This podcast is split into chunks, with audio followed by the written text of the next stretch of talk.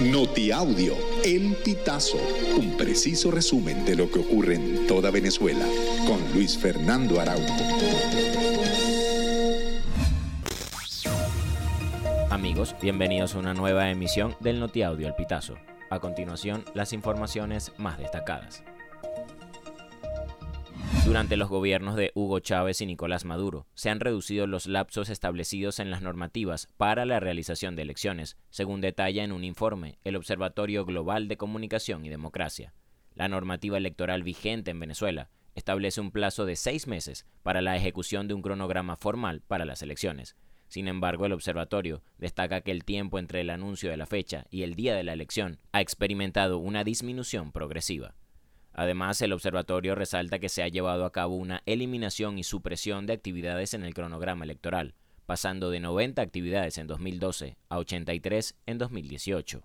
El exalcalde de San Cristóbal, Daniel Ceballos, informó que el próximo 5 de febrero asistirá a la Asamblea Nacional para postular formalmente su nombre como candidato. Ceballos, quien fue preso político entre 2014 y 2018, fundó el partido político Asamblea de Renovación y Esperanza para el país, con el que se postulará para las presidenciales de 2024. Explicó que expondrá la necesidad de la renovación del registro electoral para garantizar la participación de los más jóvenes que están dentro y fuera de Venezuela.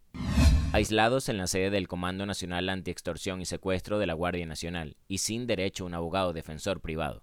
Así permanecen los hermanos Natalia y Guillermo Amestica, mientras sus familiares intentan hacerles llegar porciones mínimas de alimentos y buscan la forma de denunciar la confesión de tortura hecha por Guillermo en un audio filtrado el 29 de enero.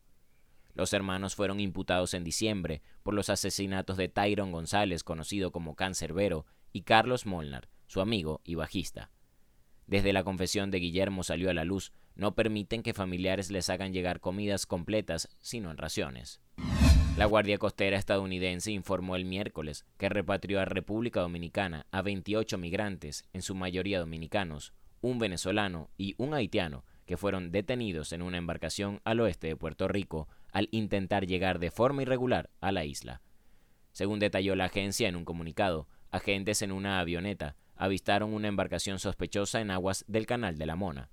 Desde el 1 de octubre de 2023 al 12 de enero de 2024, la Guardia Costera estadounidense llevó a cabo 24 intercepciones migratorias en el Canal de la Mona y aguas cercanas a Puerto Rico.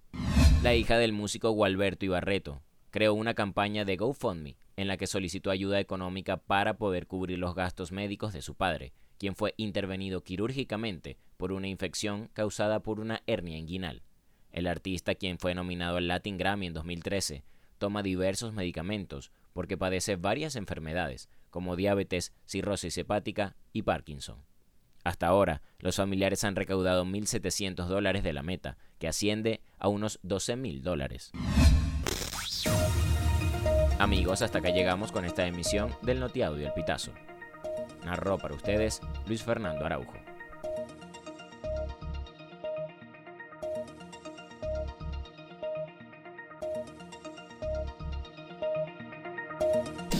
Estas informaciones puedes ampliarlas en nuestra página web elpitazo.net.